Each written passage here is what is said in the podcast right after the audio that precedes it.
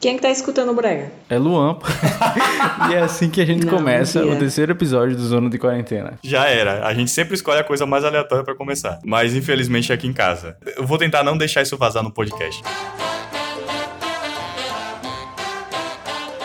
Fala, meus isolados. Então, voltamos aqui pro terceiro episódio. Isso mesmo, você que achava que não ia passar do primeiro, já estamos no terceiro, tá vendo aí como são as coisas? E hoje a gente tem uma presença muito especial aqui da nutricionista Thais Areide. Olá, Tiago, tudo bem? Olá, Luan. Pois é, ela veio falar com a gente aqui sobre os impactos da quarentena na alimentação, né, no nosso cotidiano, para trazer um pouco de seriedade a esse podcast, para ter um embasamento teórico aqui, uma coisa mais cult, talvez, quem sabe. Aquela, aquela coisa mais embasada, aquela coisa mais rebuscada. E aí, Thais, como é que tá sendo a sua quarentena? Você tá se divertindo? Você tá fazendo alguma coisa diferente? Como é que você tá se virando, assim, pra não surtar, digamos assim? Eu tenho uma frase que me acompanha, que é pra gente gente fazer as coisas assim, um dia de cada vez. O que eu tenho percebido é que cada pessoa durante a quarentena tem se comportado de uma maneira assim, é, muito pessoal, muito subjetiva. Eu, como eu tinha uma, uma rotina, né, vocês trabalham mais em casa, né, produzindo, então pode ser que muita coisa não tenha mudado muito, mas como minha rotina era trabalhar muito mais tempo fora de casa do que em casa, e eu tenho voltado aos poucos para o escritório, então fica aquela, aquela coisa de ter que criar uma nova rotina em casa, mas eu acho que o que tem atrapalhado mais para uma pessoa ansiosa é essa questão do, do imprevisível, do, do, não saber do amanhã, que a gente nunca soube, mas a gente acha que tem controle sobre, sobre as coisas. Eu acho que é isso que meio que muito que atrapalha. Então aí vai muito do dia, né? De ler um livro, aí eu às vezes não consigo me concentrar, fico lendo e fico parando, é, ouvir música, às vezes tocar violão, às vezes desenhar, vai muito do, do que eu toco na cabeça assim no dia. Você falou uma coisa muito interessante que foi justamente essa questão de não ter o controle, né? Na verdade a gente nunca teve, como você falou, mas agora parece que isso ficou mais explícito porque cada dia a gente vê uma notícia nova, a gente vê que vai se estender por mais tempo a quarentena, a gente vê que tem mais gente morrendo, então cada dia que passa é uma coisa nova e a gente realmente fica sem saber como é que vai ser o amanhã. Então você acha que é, que é isso que tá, pelo menos nos seus pacientes assim, e no que você consegue ver, né, que tá afetando afetando mais o dia a dia deles, né? O fato da nossa rotina ter se alterado drasticamente e abruptamente causou essa, essa mudança drástica no comportamento humano e aí repercutiu também no, na mudança de comportamento alimentar, porque não é uma coisa que está em caixinhas separadas, como eu costumo falar. É,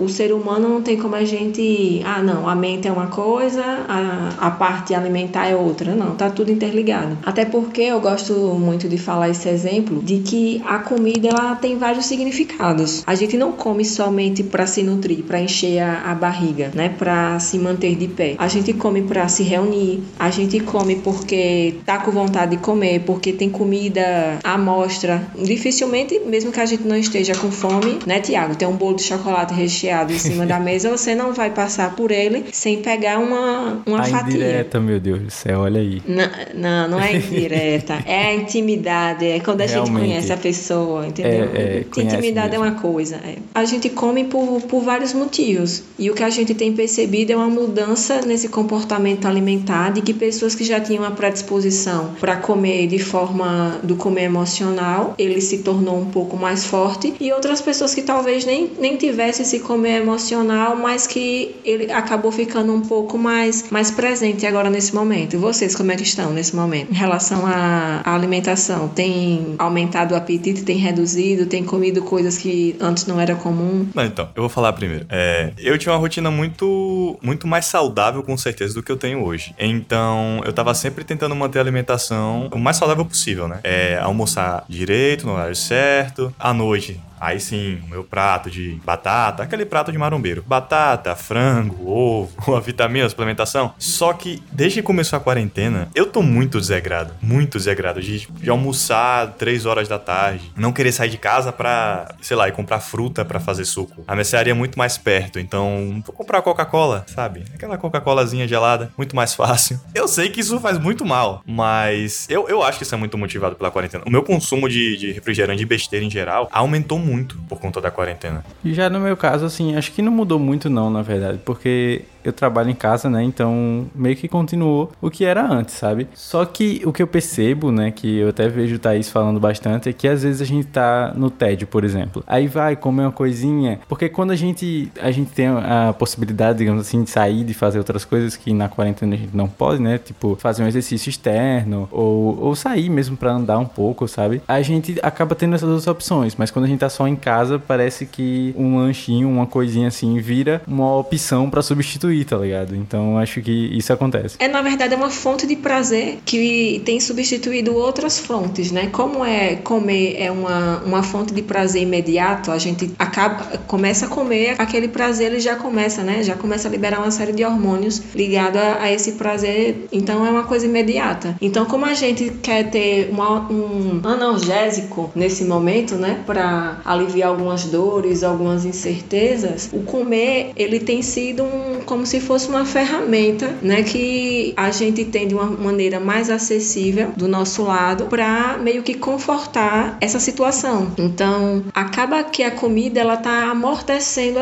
muitas dores, muitas saudades que nem todo mundo tá perto, né, das pessoas que a gente gosta. E o que é que a gente tem tem dito, né, as pessoas tanto nas redes sociais, eu tenho feito algumas lives em, em parcerias que a gente tem que dar nome à comida. Eu tô comendo essa comida porque eu estou com fome fome ou estou alimentando alguma emoção? Eu estou comendo a saudade, eu estou comendo o medo, eu estou comendo a minha insatisfação. Então eu tenho que dar nome ao sentimento que eu estou sentindo no momento para saber se aquela fome é uma fome física ou se é uma fome emocional. Não que comer a fome emocional seja ruim, seja prejudicial. É, o que sai disso de uma maneira positiva ou para uma negativa é a frequência que eu tenho usado essa ferramenta, né? Porque cada um tem lidado da sua maneira, né? Não é uma situação que é previsível, que todo mundo sabia como lidar. Não, cada um está lidando da sua forma e tudo bem, né? Tem pessoas que estão conseguindo produzir, tem pessoas que não estão conseguindo. Por mais que a gente tenha um tempo que todo mundo tenha dito que é a hora de você fazer algo que você achava que nunca teria ter tempo e agora você tem tempo de sobra. Mas nem todo mundo tem se comportado e nunca irá se comportar da mesma maneira e tudo bem. Parabéns para você que está fazendo 55 mil cursos durante essa quarentena. É porque eu não consegui fazer nenhum.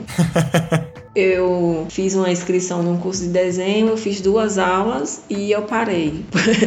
Fez um boneco de palito e desistiu. Eu comecei ali uns, uns, quatro livros e eu parei antes de concluir. Então, meio que é uma, é uma agitação, né? Tem pessoas que lidam isso de uma maneira melhor. Eu tenho uma, uma tendência a ser um pouco mais ansiosa, mas vamos, vamos para frente e voltando para a parte alimentar, o que é que eu tenho dito é buscar realmente outras ferramentas, outras coisas que façam você sentir bem. Porque se toda vez que você sentir essa necessidade de modificar esse sentimento, você for buscar a comida, vai acabar que você vai criar um, um novo problema, não é? Porque, com fé em Deus, vai existir uma vida pós-pandemia e nós precisaremos estar com, com a nossa saúde em dia, senão a gente vai acabar saindo isso tudo aqui com um novo problema. Talvez não infectados pelo corona, mas acima do peso, né? Com outros problemas que estão ligados a uma, uma alimentação alimentação desregrada. Não tô dizendo, não tô dizendo que a gente não vai comer brigadeiro, que a gente não vai, não vai comer bolo, que a gente não vai comer esse tipo de coisa. Mas o que a gente tem percebido é que, por exemplo, alimentos que antes só estavam na nossa mesa, mas no final de semana eles estão basicamente que diariamente. Não é isso que a gente tem percebido? Pelo Instagram, as pessoas têm cozinhado mais, que é algo que eu tenho chamado a atenção, que é algo positivo, né? O fato da, do brasileiro voltar para sua cozinha, voltar a cozinhar mais, mas eu também também tenho que ter a noção do que eu estou fazendo, não é? De ter, na, na maioria das vezes, uma alimentação mais ligada à, à comida de verdade, algo mais natural, na maioria das vezes, né? Não quer dizer que, como eu sempre digo, uma alimentação saudável não é aquela alimentação engessada de frutas, verduras, vegetais, carnes, ovos, não. A alimentação saudável é aquela que passeia por todos os campos. Agora, lógico que a balança ela tem que pesar um pouco mais para esse lado da, da comida de verdade. É a questão da balança. Pelo menos é o que eu acho. Não, não é que a gente tem que virar santo e comer só coisas saudáveis. Mas o importante é a gente conseguir equilibrar sempre como você disse, a balança indo mais pro lado saudável do que pro lado ruim. Eu não gosto muito dessa divisão de alimentos do bem e do mal, de chamar alimentos de porcaria, de, desse tipo de coisa. Toda vez que a gente tenta tratar o alimento de uma forma neutra, a gente diminui o risco da culpa ao comer, que é algo que está muito ligado com esse estigma de dieta, de achar que uma coisa é certa, que outra é errada, que um alimento é bom e outro é ruim, certo? É o que a gente tem percebido toda vez que a gente tenta dar nome a esses alimentos e eu vou já comendo achando que é algo ruim, na maioria das vezes esse sentimento de culpa depois de ingerir, ele tende a ser maior do que quando eu trato qualquer comida como se fosse algo neutro. A gente tem que ter assim, não, não é te, te cortando nem nada do tipo, é só porque eu me vejo, eu me vejo no dever de, de continuar levantando essa, essa bandeira da, da comida de, um, de uma alimentação de uma forma leve, de uma forma que não seja tão pesada, porque nós já isso eu já, já falava muito antes uhum. de tempos de pandemia. E agora, né, muito menos, que a gente já tá com uma carga emocional, já tá com com peso que não precisa acrescentar um, um, novo peso, né? A partir do momento que a pessoa está tentando fazer uma dieta restritiva e está lutando contra essa ansiedade e esse comer emocional, o fato de eu evitar uma coisa e me deixar com que isso é, exacerbe um pouco mais a minha ansiedade, dificilmente eu vou conseguir sair desse ciclo, porque acaba virando um ciclo meio que vicioso, sabe? Meio que sem você perceber. Eu, eu me exagero, me excedo, eu, me, eu prometo que na próxima refeição eu não vou fazer igual, mas eu acabo indo, né? Continuando nesse ciclo. A partir do momento que eu percebo que eu posso a qualquer momento comer algo, mas o fato que eu sei que eu não que eu posso comer a qualquer momento, talvez não me traga essa ansiedade de vou comer muito agora porque mais tarde eu vou ter que restringir isso. Tá dando mais ou menos para compreender? O estigma da dieta, ele já vem essa coisa do, do policial da dieta na cabeça. Por mais que você não tenha uma dieta escrita, calculada, um papel na sua frente, mas às vezes essa pessoa já fez tantas as dietas, tantas dietas. E a sociedade em si, por mais que você não tenha feito uma dieta propriamente dita, você mentalmente, né, algumas pessoas quando vai comer já vem aquilo na, na cabeça. Talvez, por exemplo, o Tiago, eu acho que não passe isso pela cabeça dele, porque toda uma vida eu sei que ele teve uma relação muito boa com a alimentação. Mas outras pessoas que, que já se afetaram com essa condição, dessa cobrança, dessa ditadura, né, da sociedade de que a alimentação tem que ser perfeita, do corpo que tem que ser perfeito, é uma coisa assim, muito, muito forte, muito às vezes maior do que ela, em que muitas vezes a gente precisa de um acompanhamento psicológico aí associado para mostrar que essa pessoa ela tem um valor a mais além do corpo dela. É, o meu corpo é a minha casa, mas eu não sou somente o meu corpo, né? Eu tenho meus valores, eu tenho meus princípios que me fazem ser um ser completo, além do, de como eu sou, de, da minha estria que eu tenho na, na minha bunda, da, da minha coxa que talvez não esteja tão, tão volumosa como a sociedade diz que poderia estar,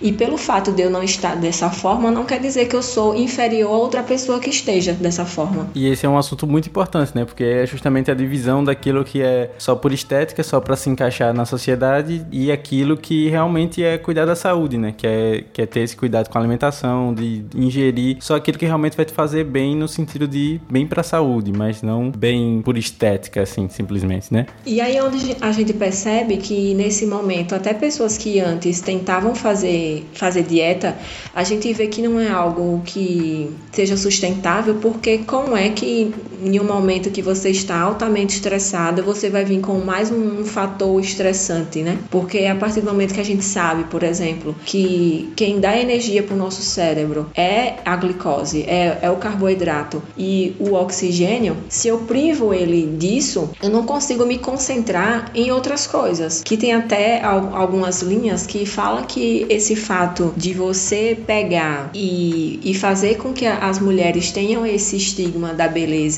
e da, dessa ditadura seria uma forma de calar a voz da mulher. Porque como é que a mulher vai conseguir pensar em outras coisas se naquele momento ela tá, tá pensando no que ela vai comer daqui a três horas porque ela tá morrendo de fome. Então é muito difícil uma mulher ou de qualquer outra pessoa no meio de uma reunião de trabalho se concentrar nas questões ali da sociedade, da questão da empresa, se ela está pensando a todo momento em comida, porque é algo assim, como se fosse maior do que, do que a pessoa. É uma questão meio que de sobrevivência, né? É como se tivesse um, um fardo, né? uma pressão a mais para ela estar tá sempre decidindo o que, é que ela vai comer, porque isso pode acarretar em outros problemas. Porque, digamos assim, se a aparência dela mudar, ela vai é, ser mais oprimida e tudo mais. Então, é um fardo realmente que fica bem maior do que para outros grupos sociais também, né? Até uma questão de aceitação, né? A gente, se a gente for partir por uma questão da, da ditadura da estética, é muito mais fácil uma pessoa que está dentro desse padrão ela ser contratada por uma empresa do que uma pessoa que não esteja, porque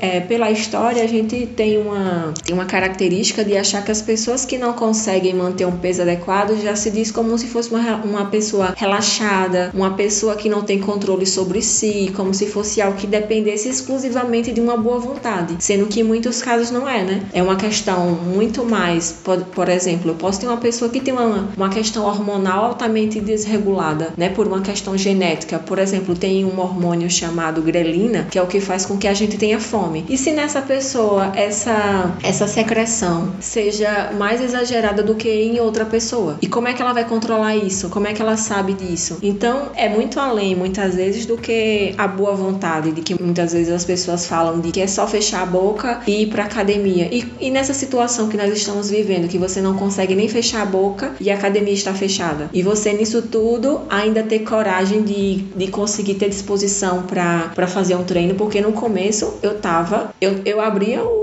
o Instagram eu não conseguia abrir uma live não, eu tinha raiva, juro para vocês que eu tinha raiva. Não tô dizendo que isso é certo ou se é errado, mas era uma pressão muito grande pela produtividade e para você continuar fazendo exercício, para você se alimentar de tal forma. Gente, naquele momento a gente só tava querendo conseguir sobreviver com meio de, de tanta informação, porque no começo eu queria saber quantos casos tinham aumentado, quantas pessoas tinham morrido em cada canto e cada vez eu ia ficando mais desesperada, até o momento que eu percebi que a saída era parar de seguir algumas pessoas e, e não, não beber de tantas informações assim dia após dia. Meio que tentar viver uma vida paralela em que às vezes, claro que a gente precisa saber como é, como é que tá o mundo lá fora, até por uma questão de empresa e quanto né, empreendedor, mas esse excesso de, de informação e de exigência que a sociedade estava pregando e que algumas pessoas ainda continuam pregando não é compatível com a nossa vida hoje, né? De estar de tá disposto e estar tá motivado o tempo todo para fazer exercício, para comer de tal forma e para produzir. Então, chega um momento que a gente tem que filtrar nas informações, que a gente tem que respirar um pouco e pensar, tá, tá acontecendo isso com o mundo, é, mas a gente tem que ter um, um, um, controle sobre, não é bem um controle, mas assim, tem que ter uma calma, né? Tem que dar uma relaxada em relação a, a esse monte de pensamentos que a gente tem, em relação a esse monte de notícias que a gente recebe, e a gente tem que procurar qual é o nosso melhor caminho para lidar com isso. Não é que vai ser o, exatamente o caminho que um blogueiro diz que é, que esse, esses coaches falam que é, que é de passar o dia todo fazendo exercício em casa, de ler 50 livros por dia, de começar curso e tudo mais. Cada pessoa tem o seu jeito, né? E é como você falou, teve muito dessa pressão da galera falar: ah, você disse que não, não tinha tempo e agora a quarentena é um tempo livre. Gente, não é um tempo livre. Muita gente continua trabalhando e outras pessoas que não continuam trabalhando, mas não é porque ela tá de férias, ela tá. É, é um grande fim de semana não é, é uma situação de pandemia, né? É uma situação bem atípica de tudo que a gente viveu e por mais que a gente tenha na, na literatura outros exemplos, né, de gripe espanhola, de peste negra, de um milhão de outras coisas, mas é muito diferente de você ler, de você viver. E olha que a gente aqui as coisas estão piorando um pouco mais agora. A gente não sabe como é que vai ficar nos próximos dias. Mas não tem aquele que não que não se coloque no lugar do outro, né? Não tem como eu estar bem sendo que ao meu lado pode ter uma pessoa passando fome, ao meu lado pode ter uma pessoa que daqui a pouco vai, vai fechar uma empresa, é, tem uma pessoa que vai para o hospital. Então não tem como eu achar que, um, que porque na minha casa tá, tá tudo bem, isso seja um, um, tenha como resultado que eu esteja bem também, né? Que a gente às vezes se acaba sentindo um pouco a dor do outro. Sim, realmente, porque é uma situação bem maior, né? A gente não pode pensar só que é a nossa casa, porque é no mundo todo que está acontecendo isso. Então tem bilhões de outras pessoas que têm situações totalmente diferentes semelhantes às nossas, que realmente estão passando por coisas que a gente sabe que são bem mais complicadas do que a gente. Não é que todo mundo tá na mesma situação, não é que ah, tá difícil para todo mundo da mesma forma, tá difícil para todo mundo, mas não é da mesma forma. É, eu até ouvi esses dias num, em uma live assim de uma pessoa que, que eu acho que vale a pena que vale a pena assistir e que as pessoas têm, dito que a gente tá no mesmo mar. A gente tá não, que a gente tá no mesmo barco. Aí depois ele ele meio que disse que nós não estamos no mesmo barco, a gente tá no mesmo mar, mas cada um está com um barco diferente, em que um tá, tá num, em um cruzeiro, o outro tá em uma lancha, o outro tá num tototó, o outro tá com um barquinho ali quase afundando. Tem gente que tá só com uma boia, né? Eu às vezes nem tá com a boia. Já tá quase se afogando. Então, eu acho que, uma, que talvez uma pessoa que esteja passando por isso assim muito de, de boinhas, como a gente como a gente fala, ele não tem um pouco muito de empatia, né? Não é que a gente tenha que estar tá sofrendo o tempo todo, mas eu acho que a gente está oscilando, né? Uma hora a gente tá lá em cima, achando que tudo isso vai acabar logo, que, que a gente vai dar conta, e daqui a pouco a gente já se desespera um pouco, e aí como é que vai ficar a questão econômica, como é que vai ficar, sei lá, a saúde num país de uma forma geral, e aí não tem como a gente não pensar, é, não é que a gente pense, é, o, o comer emocional ele vem meio que sem você pensar muito, né? Vem uma vontade exagerada de comer algo bem específico, diferente da fome. A fome, é, meu pai tem uma frase que ele diz que barriga é bicho besta. Qualquer coisa que a gente come já já acaba a fome. É um grande filósofo. E aí é, é, a fome física, né? Que a gente come e aquilo ali gera uma, uma saciação, não a saciedade, porque a saciedade ela tem que vir ligada ao prazer. Mas a, o comer emocional ele é muito mais, sabe, pontual. Eu tenho fome de tal bolo, com tal recheio, de tal experiência, sabe? É algo muito pontual, não é algo. Que às vezes tem a ver com a memória, né? Isso, mais afetivo, porque é meio que um carinho, sabe? A gente eu tá. Eu tenho um grande carinho por bolo de chocolate, por exemplo. Eu é sei. Uma coisa, né? Eu é, muito afetiva. Esse menino, eu acho que no, no mingau dele, quando ele nasceu, acho que minha tia colocou bolo de chocolate, porque vai gostar de bolo de chocolate assim. Como é que o ser humano mora com Dona José e não vai comer bolo de chocolate? Sim. Me responda, como é que faz? Não tem como. Não, mas eu, eu não, nunca disse que era proibido dele comer o bolo de chocolate. A gente tá relevando essa, essa questão afetiva da comida, né? A comida e seus, e seus significados. É que bolo de chocolate na, aí na casa de Thiago é que nem feijão e arroz. Você abre a geladeira, tem todo todo dia. Então a gente tem uma, uma grande questão aqui, já que estamos todos reunidos aqui, que é como é que eu não tenho 120 quilos, né? Comendo tanto chocolate, tanto. Porque você come, Tiago, de forma bastante equilibrada. Tá né? Aí, galera? Eu, eu, posso dizer isso porque, para quem não sabe, eu sou, eu sou prima de, de Tiago. E assim, é uma coisa que eu, que eu defendo, que a gente pode passear por, por todos esses tipos de alimento, mas se a gente for olhar para a balança dele, em termos de, de comida, ele come muito mais uma comida muito mais, como é que eu posso dizer, mais natural, menos industrializado. Você quase não vai ver ele, ele desembrulhando alguma coisa. Nem bebendo refrigerante. Eu acho isso impressionante. Thiago não põe refrigerante na boca boca. Acho que desde ele nunca colocou refrigerante na boca. Não, não, não toma refrigerante. Uma pergunta que dá para nortear muito bem se você tá indo no caminho certo ou errado é: dentro de tudo que você come, esse bolo de chocolate representa o quê? Entendeu? Realmente, sim. É ele, é a sua exce... ele, é, ele é a sua exceção ou ele é a sua regra? Deu para entender, Luan? Agora sim. O que é que ele representa? Porque tem algumas pessoas que pegam a minha fala de que dê ao seu corpo aquilo que ele está pedindo naquele momento. E aí fica usando usando isso para se sabotar. Que existe uma, uma diferença de ser flexível e se auto-sabotar. Uma coisa é ser flexível, outra coisa é ser uma emborracha do Quarteto Fantástico, né? Vamos com calma.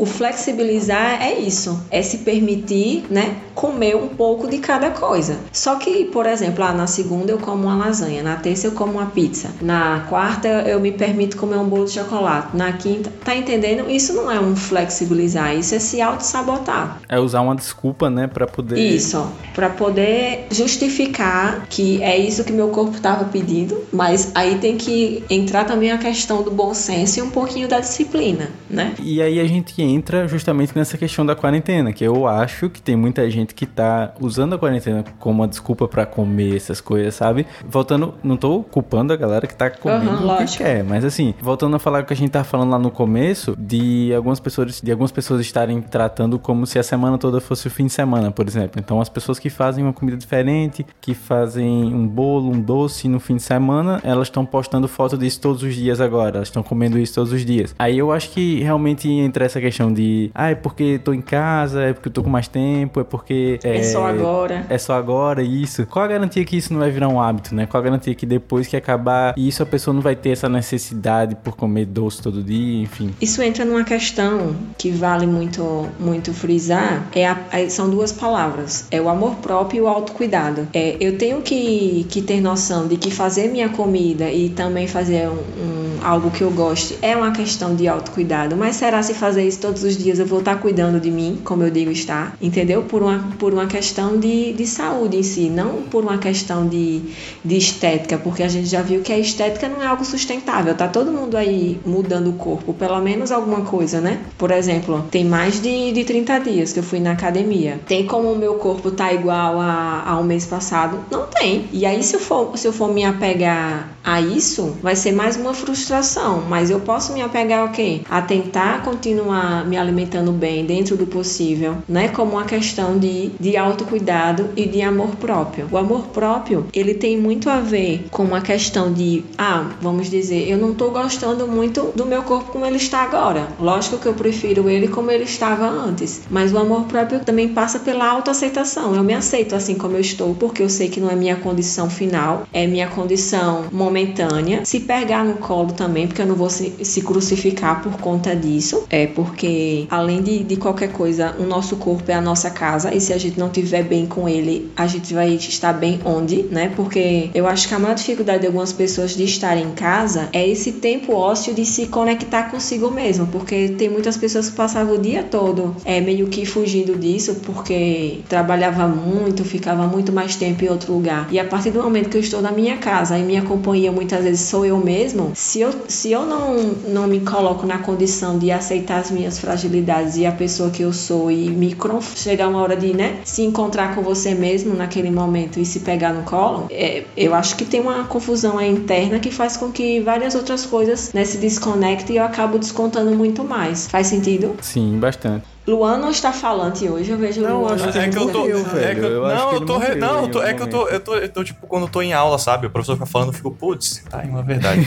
não, Porque... mas eu, lógico, como, como uma boa professora, eu quero a sua participação. Véi, pressão que nem na UFES. Faz igual o professor de filosofia fez, reprova duas vezes ele. Nossa, reprova ele. Não, não foi. Só queria deixar ele mais triste. É, me deixou mais triste. Não, mas não era o mesmo professor, não, pô. Sacanagem isso aí. Foram dois professores diferentes, tá bom? Vamos com calma. Mas... Faz igual os professores, então.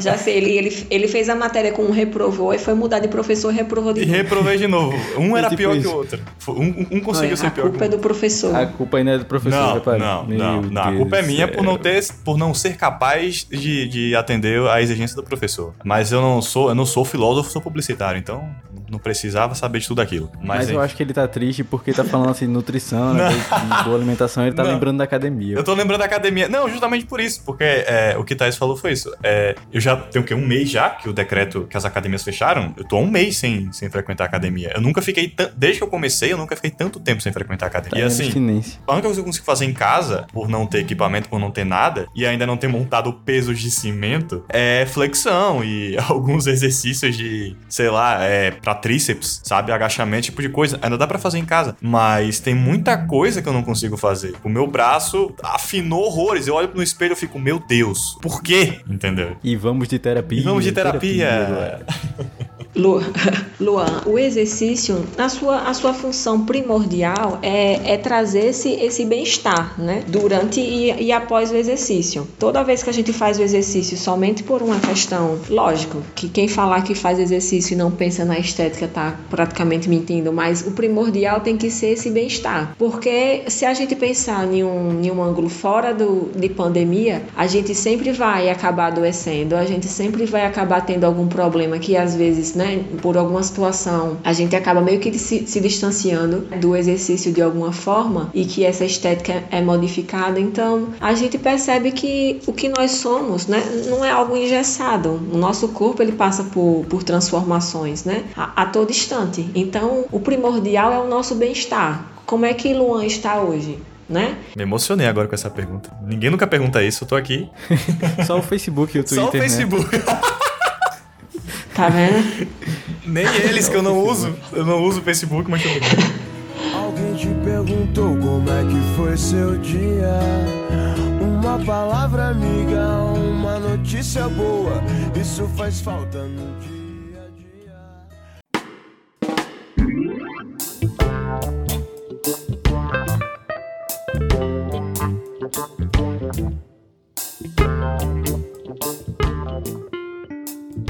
Então, Thaís, a gente sabe que você é muito ligada à cozinha, você gosta de. Você tem até uma página no Instagram que mostra receitas que as pessoas podem fazer em casa, algo que envolve mais ingredientes naturais, esse tipo de coisa. Você acha que. Pera aí, velho, você não disse o nome da página, que propaganda mal feita é essa? Propaganda mal feita. Você tem a página Tempero da Nutri. Eu queria saber o que você acha sobre cozinhar como ferramenta anti-estresse. Se você acha que cozinhar é um, um bom aliado na hora de combater o estresse. Exceto pro Jacan, porque o Jacan não, não é uma ferramenta de estresse. Eu acho que o que diferencia um cozinhar com prazer e o, e o cozinhar com por obrigação, né? Que existe uma diferença muito grande. Por exemplo, eu sou uma pessoa que eu não gosto muito de cozinhar quanto obrigação. Eu gosto de estar tá afim de cozinhar, de fazer algo diferente, de fazer algo para alguém. Sabe quando você está preparando um presente para alguém? Eu gosto de cozinhar dessa forma. E o que eu acho que tornou algumas pessoas mais próximas da cozinha nessa quarentena foi exatamente isso, sabe? Essa essa coisa despretensiosa de show aqui, show ir aqui na internet e ver alguma receita diferente, ir lá e testar. Não por uma questão de, de obrigação, sabe? É, eu acho que foi isso um pouco mais que tem, que tem conectado desse tempo que as pessoas têm passado mais na cozinha, que é algo altamente positivo que é até um hábito que os brasileiros têm perdido nos últimos tempos, né? Já que a gente passa um pouco mais tempo agora trabalhando mais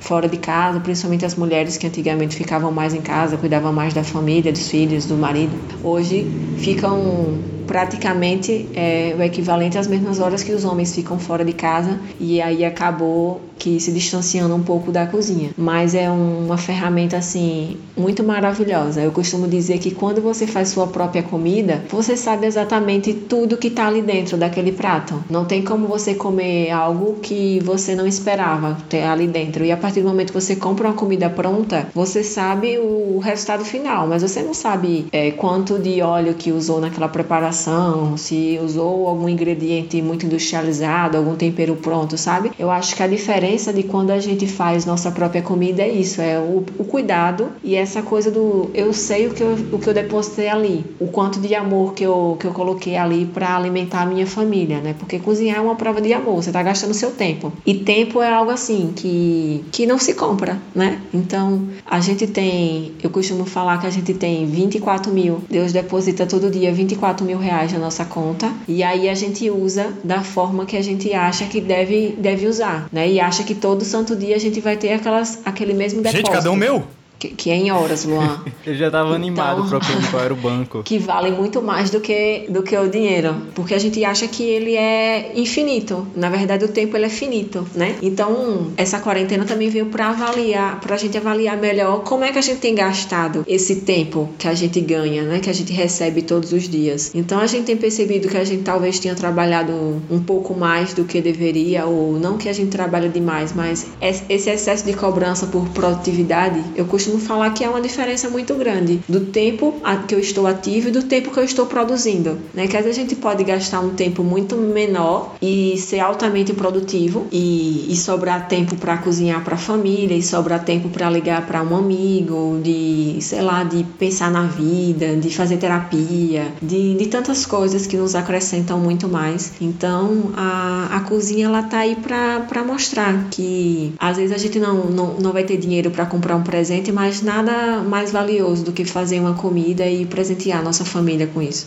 E aí, quando a gente fala de cozinhar, né, de fazer o próprio alimento, de preparar a própria comida, da família, enfim, a gente, no contexto da quarentena, a gente traz essa questão do delivery, né, que aumentou absurdamente a quantidade de delivery, as pessoas pedindo tudo. E aí acaba que a alimentação também é um produto muito grande do delivery. E para substituir esse tempo que é gasto fazendo comida, as pessoas acabam pedindo. E isso pode acabar, né, aumentando o consumo de alimentos mais industrializados, alimentos que a gente não sabe a procedência. E queria que você falasse um pouco sobre isso isso? Como é que você vê esse aumento do delivery? Não só do delivery por ser delivery, né? Que pode ter muitas coisas saudáveis e tudo mais, mas por ter essa oportunidade, assim, essa facilidade de comprar alimentos industrializados e alimentos mais problemáticos, digamos assim, para não ser muito polêmico. Eu acho que tem uma coisa que a gente não pode muito que lutar, que é uma questão assim que eu acho que muitos serviços eles não vão ter mais como voltar um passinho atrás, sabe? Essa coisa do delivery, eu acho que ele veio agora para ficar, porque essa comodidade, né, de, de estar em casa, de apertar um botão, de escolher a forma de pagamento e daqui a pouco você receber o produto pronto na sua porta, essa é, é facilidade que, que tem ditado o mercado nos últimos tempos, né? Como a gente viu aí da criação do Uber, de outras, de outras plataformas. Então a, a, a nutrição ela não tem peso para brigar com, com esse tipo de, de demanda. Mas vai muito, muito desse estilo, né? De vida que essa pessoa já tinha antes. Porque se já era uma pessoa que já tinha o hábito de, de comprar muito, muita comida, de consumir muita comida fora, eu acredito que ela tenha continuado com esse hábito durante a, a quarentena. E muitas vezes pode ter até, né, como você falou, intensificado. O importante é ter essa consciência, né, desse comportamento e da, e da sua consequência na sua saúde. Porque o que a gente percebeu muito no início da quarentena foi uma preocupação muito excessiva como estaria esse sistema imune, do que eu poderia comprar para melhorar esse sistema imune e que vamos comprar muito suplemento e vamos comprar multivitamínico. Só que as pessoas não param para pensar um pouco que ninguém fortalece um sistema imune de uma hora para outra. Eu não tomo uma cápsula e daqui a meia hora meu sistema imune está altamente funcionante, entendeu? Isso é algo que é construído semana após semana, em que a base da minha alimentação é que vai determinar como esse sistema imune vai estar se comportando. E além dessa coisa do meu comportamento alimentar, outras coisas também vão influenciar nesse sistema imune, que seria a condição do estresse, a condição do sono. Não tem uma pessoa que não tenha me dito que não tenha tido um, um dia um pouco mais estressante nessa quarentena. Outras pessoas relatam que mudou as horas que, que acabam conseguindo dormir. É meio que parar para pensar em como, de uma forma geral, o meu comportamento alimentar, que hoje em dia é, é muito mais interferido né, por, essas, por essas tecnologias, por essas facilidades que a gente tem, tem hoje na palma da nossa mão, e se questionar como é que eu, que eu quero tratar do, o meu corpo, o que é que meu corpo precisa, porque a gente quer soluções o mais rápido possível, eu quero comer o mais rápido possível, eu quero que meu sistema imunológico fique mais forte o mais rápido possível, como se o dinheiro comprasse isso, como se tudo fosse instantâneo. Não é mais ou menos isso que a gente vê, como se tudo fosse assim, o mais prático possível. É esse ponto que eu queria abordar. Ultimamente, eu tenho recebido muito, além de notícia falsa, eu tenho recebido muito conteúdo patrocinado de pessoas, nutricionistas, de médicos, é, patrocinando posts e vídeos, até mesmo no YouTube, falando que tem uma receita que vai te auxiliar a combater o coronavírus, vai fortalecer a sua imunidade, o seu sistema imunológico por completo, como se fosse um milagre que a ciência estava escondendo de todo mundo. E isso sendo o mais absurdo, isso sendo patrocinado. Não bastassem as, as fake news, e no YouTube, pelo menos eu não encontrei aba de denúncia, porque eu achei absurdo, e tentei denunciar, e não tem como você denunciar um anúncio no YouTube. E eu recebi, eu vi esse vídeo mais de 10 vezes, 20 vezes, talvez. Minha mãe viu também, também recebeu, e acredita, sabe? Quem não tem essa noção, acredita. E eu, eu acho isso absurdo. As pessoas querendo vender a cura. Infelizmente, muitas vezes é, é divulgado por meio, como você falou, de um profissional de saúde, de alguém que tem um respaldo né, científico para falar e que a população, por não ter esse conhecimento, acaba, ó, se fulano tá falando isso, então deve ser algo, né, que, que tenha relevância. Então, a gente tem que ter muito cuidado com o que a gente fala e o que a gente ouve por aí e, e filtrar. Se existisse um alimento, uma pílula milagrosa, que a gente procura essa pílula para tudo, para o emagrecimento, para o fortalecimento do sistema imune, para qualquer coisa, né, a gente teria descobrido a, a cura para o corona, para qualquer outra coisa, né? E, no entanto, não é assim. O que é que realmente ocorre? Se meu sistema imunológico ele tiver fortalecido neste momento, eu posso ser uma pessoa assintomática. Eu posso ser uma pessoa que eu posso ver vir a contrair a, alguma doença e passar por ela de uma maneira muito menos trágica, sabe? De uma maneira mais suave, me recuperar, me recuperar mais fácil, mas isso sem um sem uma receita de bolo para que isso ocorra. Poxa, sem receita de bolo agora eu fiquei triste. Nossa, agora Thiago, Thiago tá terminando Esse a chamada não por aqui. consegue escutar a palavra bolo.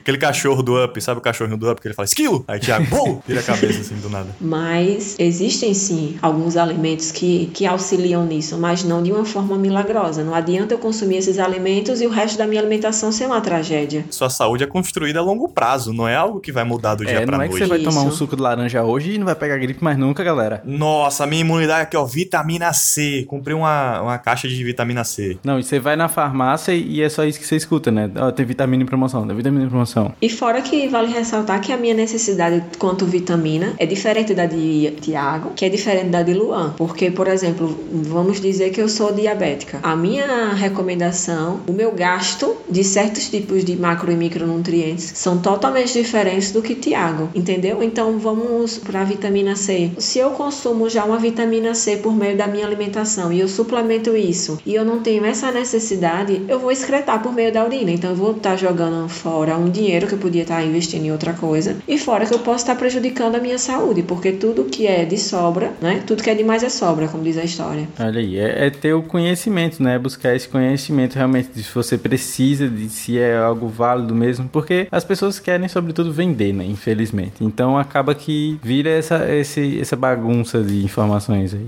Enquanto uns choram, outros vendem um lenço. Então é a oportunidade de negócio, né? É, é o lado empreendedor de cada um. Se tem oportunidade, se a pessoa tá ali desesperada e eu tenho a solução, eu vou vender. Pois é, mas o melhor remédio aí contra o coronavírus, por enquanto, ainda é informação. É você procurar informações verdadeiras para não cair nesses golpes, né? Para também não fazer coisas erradas, para se livrar da doença o máximo que você pode.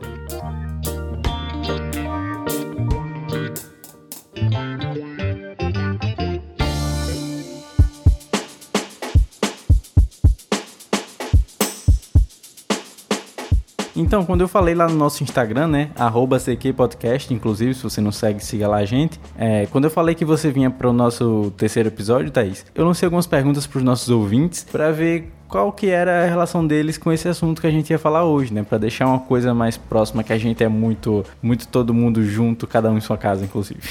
Mas enfim, a primeira pergunta foi: a alimentação de vocês teve algum impacto na quarentena? E 78% dos nossos ouvintes disseram que sim, teve algum, alguma forma de impacto. O que, é que você acha sobre isso? As pessoas que te acompanham, as pessoas que você acompanha, você acha que tá todo mundo nesse contexto, de que a maioria realmente teve esse impacto? Eu sei que a gente já falou bastante sobre isso, mas assim, só de uma forma breve, sobre esse número, assim, que a gente conseguiu coletar. O que, é que você acha? Eu acho que sim, até de, um- de uma maneira particular, eu posso relatar que até eu percebi em mim essa, essa alteração, sabe? Porque as pessoas dentro também da minha casa também começaram a, a cozinhar também coisas que antes não eram tão disponíveis assim o tempo todo. E por uma questão de oferta, né, que tá ali e é saboroso e é palatável, a gente acaba comendo, lógico que, que um pouco mais. Eu percebi uma oscilação também de peso, que uma hora eu acabei perdendo, depois eu, eu recupero. Então é algo é, que vai oscilando, né? As emoções vão oscilando, a- o comportamento como um todo vai mudando. Luan também estava falando que tem almoçado muito tarde, então vai muito também desse comportamento também de alteração do horário que eu durmo, que eu acordo. Porque se eu não consigo organizar muito bem a minha rotina, o meu comportamento ao longo do dia, uma consequência é que eu também mude esse comportamento alimentar. Porque se eu tô acordando um pouco mais tarde, eu vou, ten- eu vou tender a me alimentar também um pouco mais tarde, então vai ficando tudo meio que descontrolado.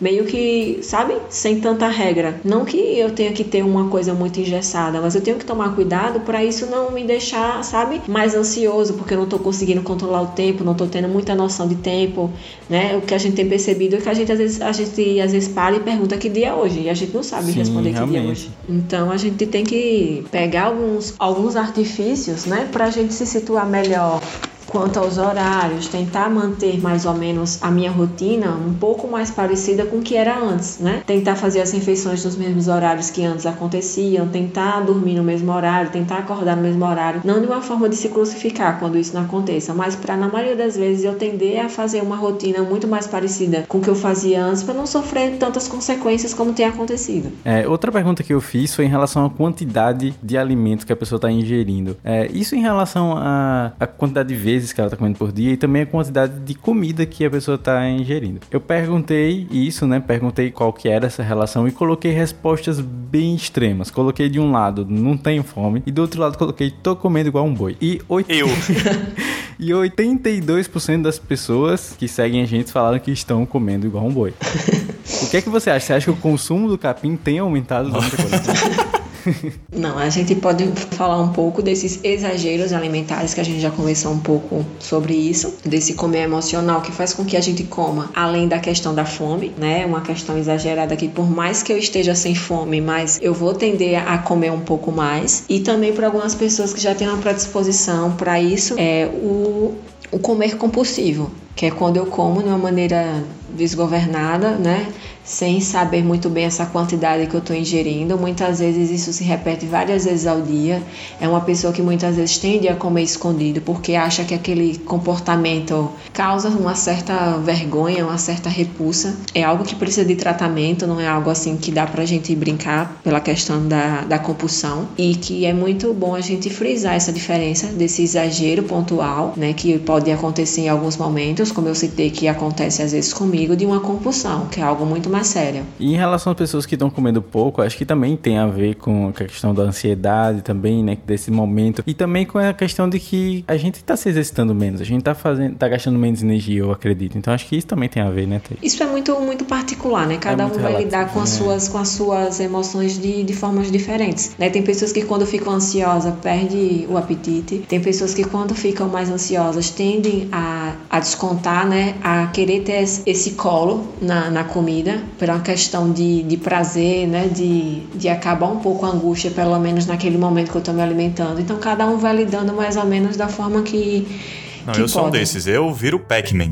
Eu, com torcedor, viro Pac-Man saio comendo o que tiver na minha frente. E uma prova de que realmente é uma coisa bem dividida, né? Cada um tem a- o seu contexto. É que na outra pergunta que eu fiz, né? Sobre alimentos industrializados, sobre o consumo disso, se tá maior, se tá menor, é que foi basicamente um empate. 55% disse que estão procurando alternativas mais saudáveis, que estão continuando a cozinhar, enfim, a cuidar do alimento. E 45% disse que tá partindo mais para uma questão industrializada, para comer o miojo, biscoito, enfim. Então, realmente é uma coisa bem dividida e eu acho que também pode ter muito a ver com o contexto que era antes, né, na, na vida da pessoa. De repente a pessoa já consumia esse tipo de coisa e aí só intensificou, enfim. Só você, como profissional, pode responder essa dúvida. Essa dúvida é é uma dúvida, é uma dúvida pesada. Do Yuri Andrade, ele perguntou: fandangos é natural? como assim? Fandangos. É, Fandango, salgadinho. Que tem basicamente milho que muda o DNA do milho e corantes. E sódio. Não, você vê como uma pessoa é saudável. Ela não sabe o que é um fandangos. Tá vendo aí, Yuri? Yuri tá chorando. Yuri tá chorando. Yuri, você teve a sua resposta. Ela não sabe nem o que que é fandangos. Pois é, fique aí com essa consciência agora, Yuri, de que provavelmente não é não, hein? Mas Pare de beleza. Your